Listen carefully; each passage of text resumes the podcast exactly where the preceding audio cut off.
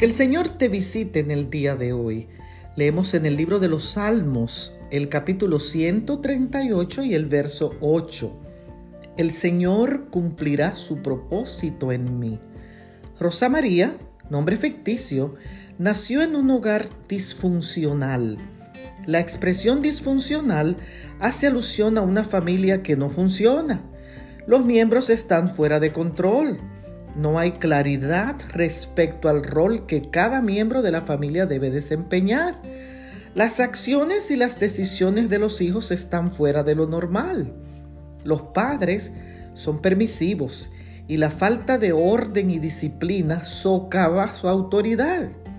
Y existe tal falta de respeto que la familia es un caos andante.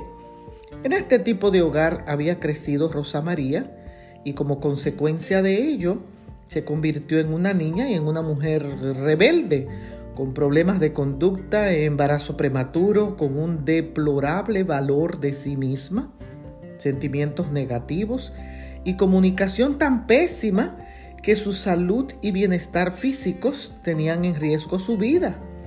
Después de varias terapias de transformación, oración, entrega a Dios, Rosa pudo enfrentar la vida con nuevas perspectivas y cambios. Hoy Rosa María es una mujer segura, con una familia que funciona porque se enfocó en que el Señor cumpliera su propósito en ella. Es mi deseo que hoy el Todopoderoso cumpla su propósito en ti. Bendiciones.